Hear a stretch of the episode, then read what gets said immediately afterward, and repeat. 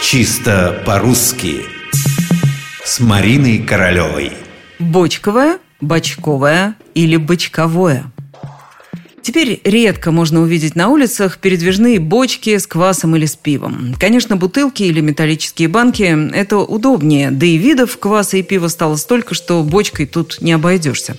Казалось бы, квас, он и есть квас, но нет. С изюмом, тмином, сладкий, несладкий – в сортах пива я, к сожалению, не очень разбираюсь, но на прилавках вижу их обычно не меньше десятка. Могу себе представить, что человек, уставший выбирать, может с тоской воскликнуть. «А где же мое любимое, то самое единственное пиво? Бочковое? Или бочковое? Или бочковое?» Действительно вопрос.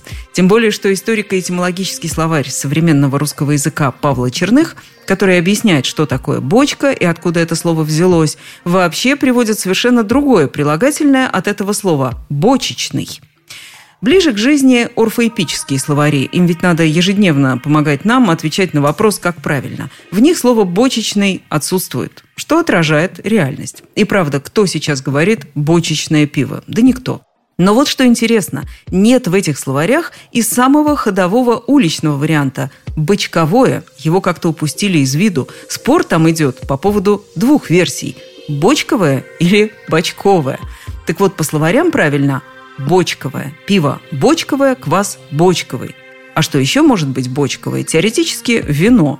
Я когда-то видела, как в Крыму продавали бочковое вино. И пиво, я знаю, до сих пор многие любят именно бочковое, несмотря на красивые бутылки и блестящие баночки, которые расставлены на витринах. Говорят, бочковое лучше –